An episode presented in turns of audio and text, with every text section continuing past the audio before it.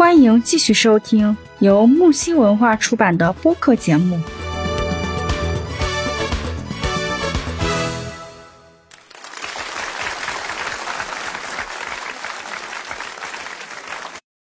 然后另外呢，像是呃有一些人他恐婚，可能是因为不单是空间的问题了，他就会觉得有嗯结婚之后会有更多的生活重担嘛，对吧？嗯嗯，就是经济压力呀、对吧？对结婚对，要了是谁谁要是谁要继续工作赚钱，还是说嗯女方就要留下来，就就就要就要辞职了也好，我请长假了也好啊。其实就算嗯女方请长假生孩子这个什么的话，她也会那个什么，就算没有辞职，也会对自己的事业上的前途有影响，嗯嗯很大。对，嗯，但是说比较个别的，呃，正常的产假可能用不了那么长时间，我们有正常产假。嗯反正说到这些情况吧，其实你怎么看待这方面的问题呢？嗯说，首先咱们就是说从这个呃经济压力来看，比如说传统上来讲，可能是男方买房子买车呀这样的情况多一些，嗯对吧？就是广大的男同胞压力过大呢。嗯，压力肯定是有的，压力肯定有，但现在我觉得，嗯，怎么说呢？这也是一种，呃，对我们来说的话，可能就是有时候我感觉是这样的，就是你不把自己逼得早点去成熟起来的话，我觉得到时候反倒会不好，会就是赶不上、撵不上别人了，会会会让自己落落伍落后，就是在承担责任这方面，嗯。呃，尤其是这个压力啊，这个经济上的压力也也好，还是工作当中的一些压力也好，其实我们觉得，就是主动承担，我觉得压力反倒还会小一点。如果是被动的去承担的话，这个压力就会真的成为一种压力，压得你自己都透不过气。为什么呢？因为它不是你自愿的，这个是最糟糕的情况。嗯，那有些人他如果不那个，对，就像刚才那个呃，对于那个像人生就像闯，就像一场闯关游戏一样，对吧？对对对你要想，你主动去承担这个责任，哎，就像对有些时候打怪啊，你主动的想去嗯打这些怪，要不然你这一关和上一关一样，你打着有什么意思呢？对不对？你的嗯明天和今天还是一样的，你这一辈子回首下来，你说如果感觉有点亏得慌呢，同样是一辈子，是别人经历 对对吧？那你经历那么少呢，千篇一律的。所以对你说这个主动承担这一点，我觉得挺好。主动承担的时候，有的时候你去奋斗、去拼搏，它不是一个嗯压力的过程，它反而可能是一个怎么说，一个成就感。对对。嗯，这样嗯真不错的。对，就是呃其实真的是年轻人啊，尤其快要结婚的年轻人有这个恐婚症啊，多少都会有，但是呢，并不像我们想象的那么恐怖。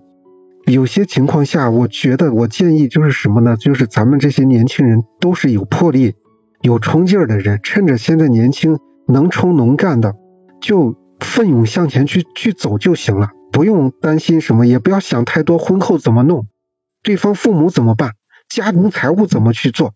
其实我们想想，你这种婚姻的恐惧，大多是自己给自己造成的一种压力才，才才造成这种恐惧的。那我们其实我们换一种思维想法，如果我建议你这辈子都不要结婚，你自己愿意接受这种这种思维方式吗？你肯定也不愿意，对吧？因为你是人嘛，他极少的一部分对人好像有那个单身主义啊、独身主义，好像有这样的一部分人，极少啊。啊，呃，但这是属于少数，这是属于少数。其实真正的来说的话，等你到了一定一，对你到了一定年龄的时候，你会感到后悔。为什么？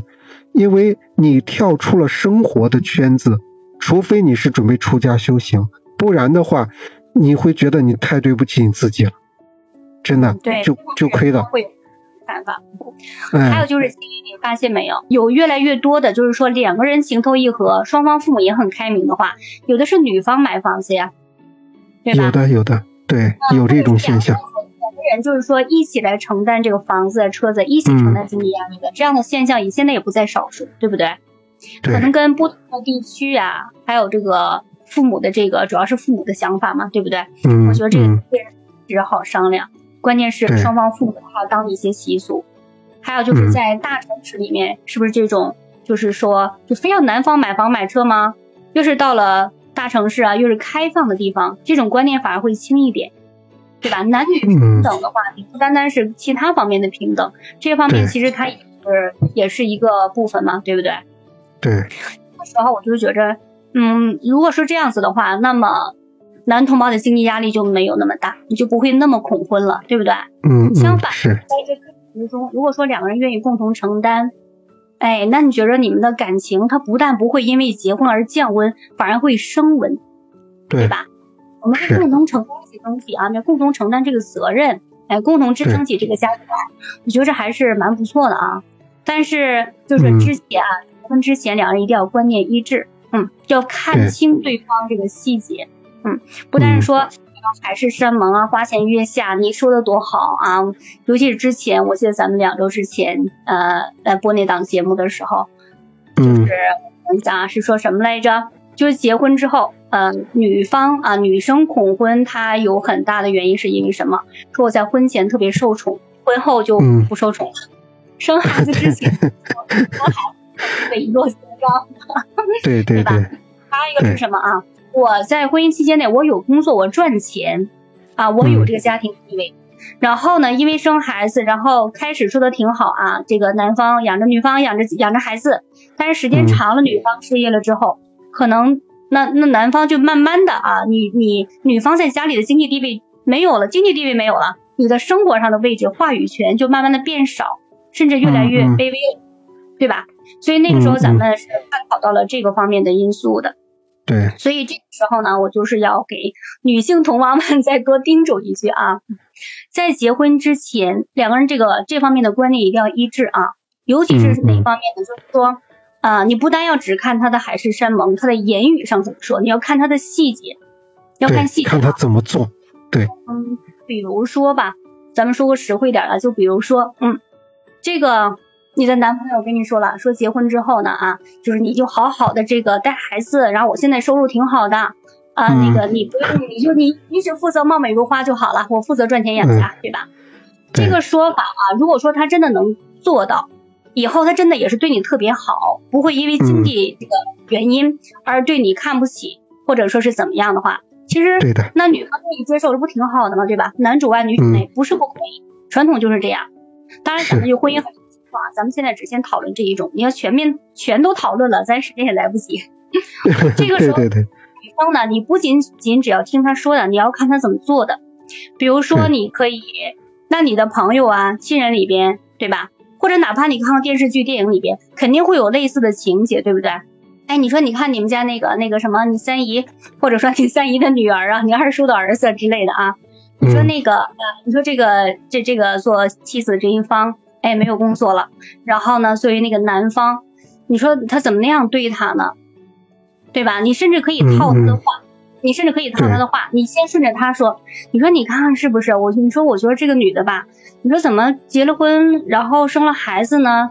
哎，工作也不上了，班也不上了。你说，那你说她老公有意见，你就别老，你就别老顶着呗，你多顺着老公点呗，对吧？你可以女生就可以先套一下的话，如果你男朋友说。就是你都不上班了，你还什么都想做主，那你这不就凉凉了吗？对吧？你要看他的下意识、潜意识的反应，而不是说女方你急着先表达自己的观点了，你看对方同意不同意你？那个时候他同意不同意，你知道是真的还是假的吗？对其实，嗯，师姐是这样的啊，你刚才说到这儿，我突然就想到我了，你知道，我就简单的聊一聊我啊，就是我我跟。我跟我老婆在一起，为了让我老婆放心的话呢，我每个月的工资是全部上交，是的？嗯。因为我觉得是这样的，就是是这样的，就是如果对，如果女方不不工作了，在家里照顾孩子呀，照顾什么的，知道吧？因为她明明有收入能力的，她为了这个家庭，她把自己的收入能力都已经放弃掉了，在家里看孩子。这个时候，你男方的话，男的作为一个男人，你要知道，老婆在家里给你守着这个家，给你看着孩子的。你说说，你赚的钱是该给谁？你肯定是要交给老婆的，你不可能自己揣到身上去，你去潇洒快快活。这就是要有这种家庭意识和家种家庭观念的。对吧？嗯，所以说，您看我每次开开工资之后，我身上最多，对，是这样，我身上最多的话只留一千块钱的生活费，其他的我全部交给交交交给老婆，每个月准时转转款。我现在都成了一种习惯了，知道吗？我发了工资，我要不把钱转给老婆，我就觉得好像忘了一件什么事。作为这个丈夫啊，婚姻里边男性的一个楷模来讲嘛，真的是对实实质上，其实你你其实你看啊，你有很多女人，对，你只是代表了一部分优秀的男生，或者说我们女生特别向往的这种男性，他也有一些是这样的，对吧？可以提要求吗？可以要求他把银行卡交上来。你看，这就是这就是我刚才说的问题。嗯，女方提的要求，对，和男方愿意不愿意，他的实际想法之间，在婚前和婚后是不一样的。没有结婚之前，那我想跟你结婚，我属于热恋期，尤其是男男生嘛，在热恋期更容易昏头昏脑了，对吧？啊，我卡就给你，然后我说我结婚之后我承诺我对你这样那样，但是结了婚之后，是不是情况有很多的变化？所以这是我刚才说的呢？啊，嗯，就是两个人实际上你们之间怎么相处啊？是哪种相处模式？还是婚姻之内的经济呢？是归女方管，还是 A A 制，还是给父母之类的？这个咱都不细说。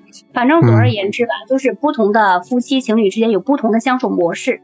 而不是说现在这么说对我好，但实际上呢，哎，我我这么一套路他，他反而说的是和他的和他的誓言完全不同的做法，对不对？呃，一点小心思和小技巧吧，还是要有的。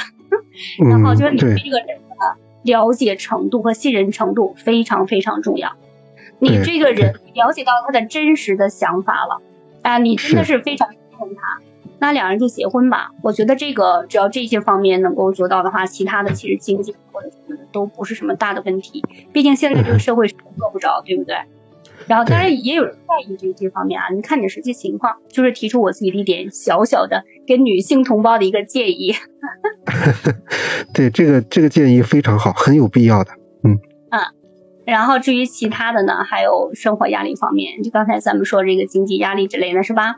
可能其他的还会。这个，哎，刚才也说到，就也就相当于提到了男女之后在婚姻之后的地位是吧？有经济性，就是有工作的，还没有工作的时候，都需要考虑到的啊。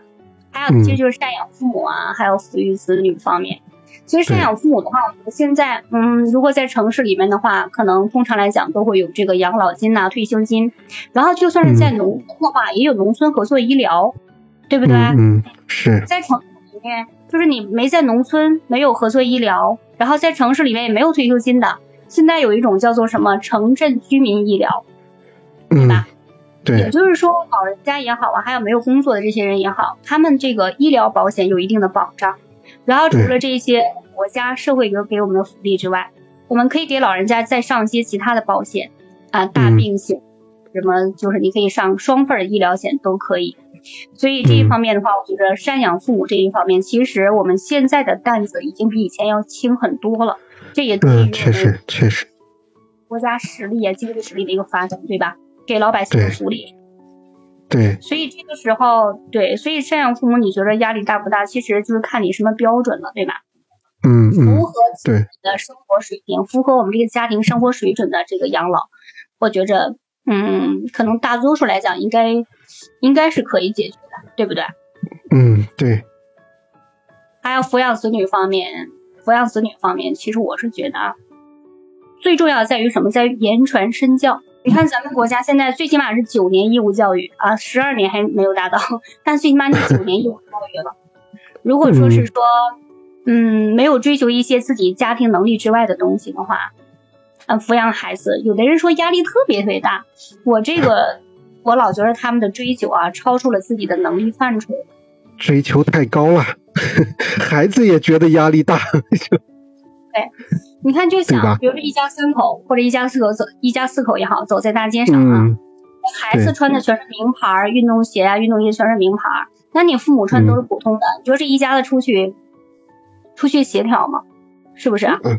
对，所以这个有的时候就是说，你做赡养老人也好，还有抚育子女也好啊，除了说得什么疾病这个不得已的原因之外，其他方面像衣食住行啊，主要是符合自己的家庭条件，一家人关键是感情在这儿，对吧？对，你做事的时候，你注意方方面面注意一下，感情在这儿，其他的经济方面，只要符合自己的家庭条件，我觉得应该不会有那么大的问题，对吧？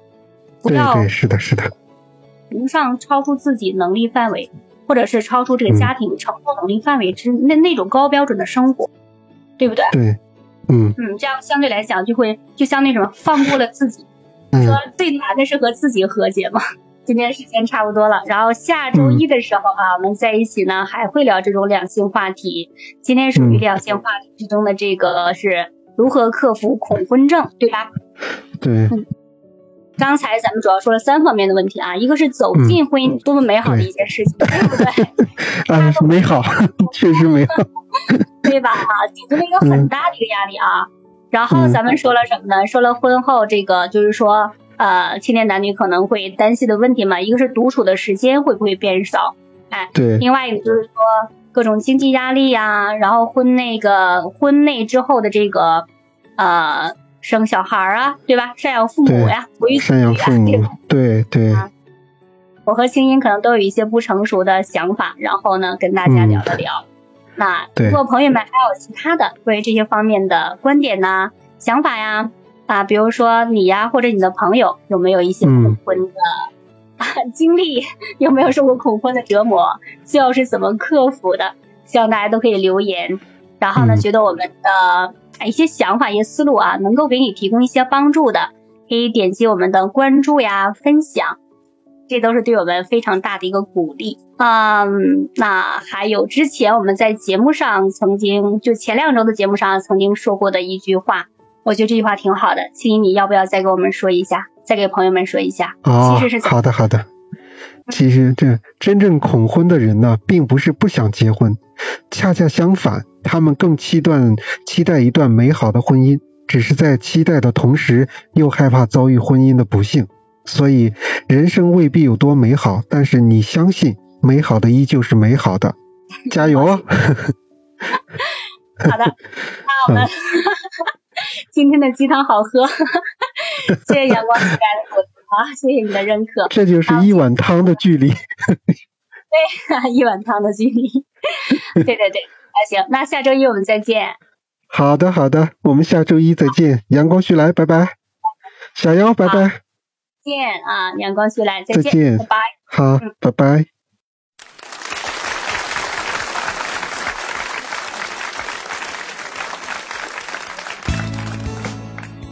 本档节目到此结束，欢迎订阅本专辑，就能收听更多精彩内容。